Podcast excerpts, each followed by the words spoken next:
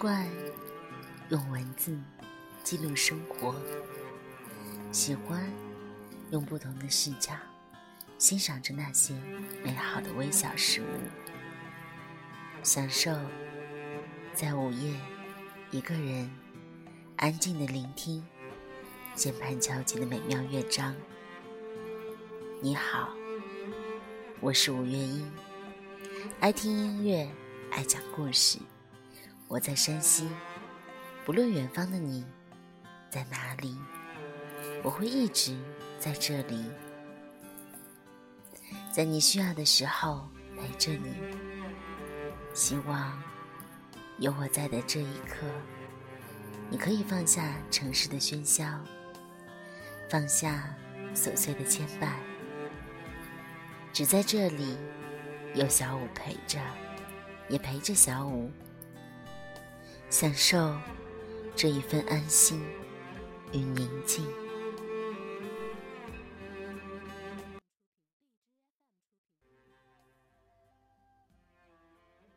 那些在婚姻中受尽委屈的女人，为什么不肯离婚？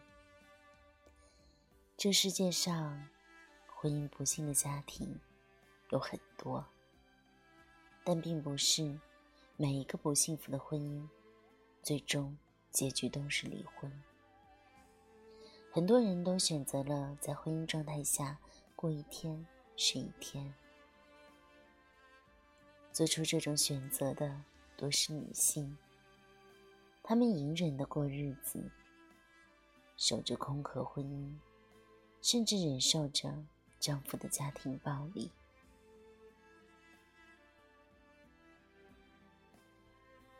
有人说，他们一定是因为太爱那个男人，或者经济不独立，只能做寄生虫。其实，还真不是。这世上没有人会因为缺爱活不了，任何人，除非懒死，都不会到饿死的地步。他们选择卑微的活在婚姻里。所有的指向，只有一个孩子。吴林的丈夫有外遇，很多次提出离婚，她都坚决不同意。两个人同房，但不同床，像室友一样的生活着。她的丈夫。感到很恼火。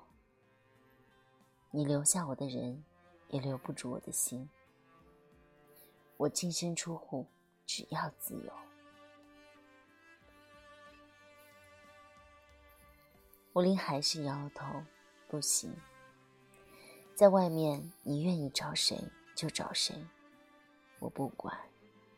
但是这个家不能散，孩子。不能没有爸爸。兰兰和丈夫感情不和，一年前离婚了，孩子的抚养权归男方。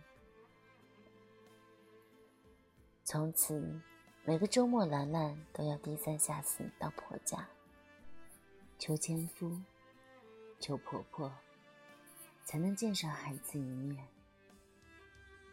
经常，她去婆家接孩子的时候，怎样都敲不开门。前夫和他家人的电话也都关机。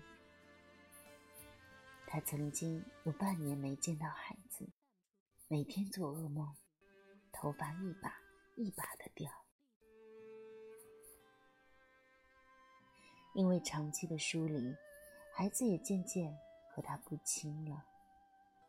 有一次，兰兰要带孩子去公园玩，宝宝说：“不和妈妈一起去，要和奶奶去，因为妈妈不要我了。”听了这样的话，兰兰明白，一定是婆婆告诉孩子妈妈不要你了，可自己。无法对孩子解释清楚，他的心如刀割。相对于前面两位，李平稍微强一点。他有稳定的工作，离婚后孩子抚养权归他。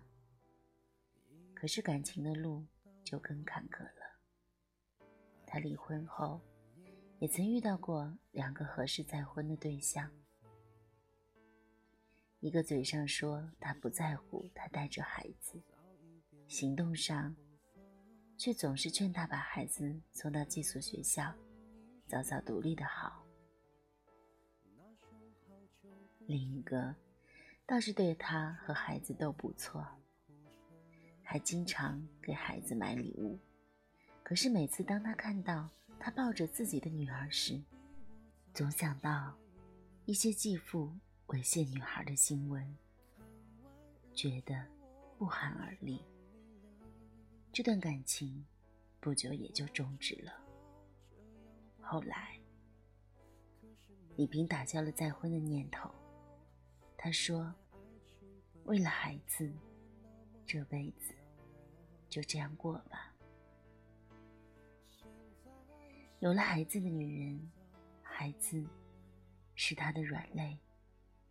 很多女人，并不是不知道维持现在的婚姻对自己不公平，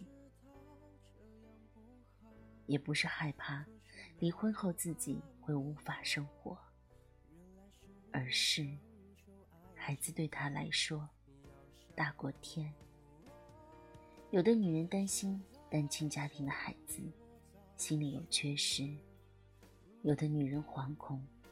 再婚的家庭不利于孩子的成长。有的女人害怕自己离婚后不能争取到抚养权，而与孩子的分离是他们心里承受不了的痛。他们宁愿自己受委屈，也要尽可能的多给孩子一点保护。可他们自己呢？婚姻里的煎熬，或者离婚后的痛苦，又该如何承受？在国家还缺乏对单亲母亲的经济帮扶时，女人只能自救。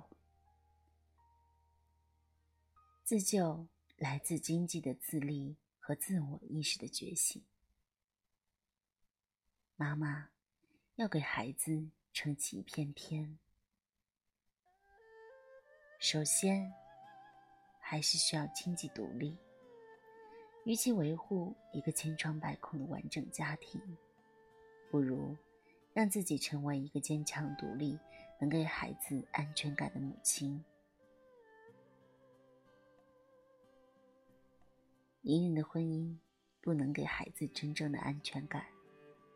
孩子能感受到父母之间的疏离和相互之间的敌意，可离婚的女人要争取到抚养权，并一个人带出一个阳光的孩子，母亲必须是独立、坚强而乐观的。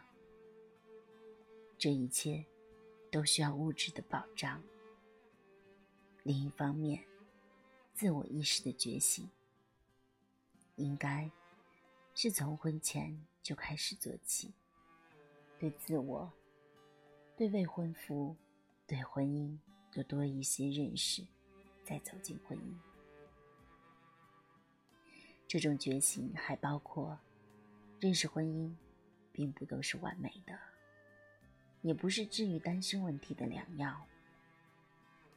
婚姻并不能解决单身时候的问题。婚前经济不能自立的，婚后可能离不开你的长期饭票；婚前缺乏安全感的，婚后可能不敢再恢复单身；婚前不自信的，婚后难免委曲求全。为母则刚的女人，要真正的刚强起来，得让自己。变得强大。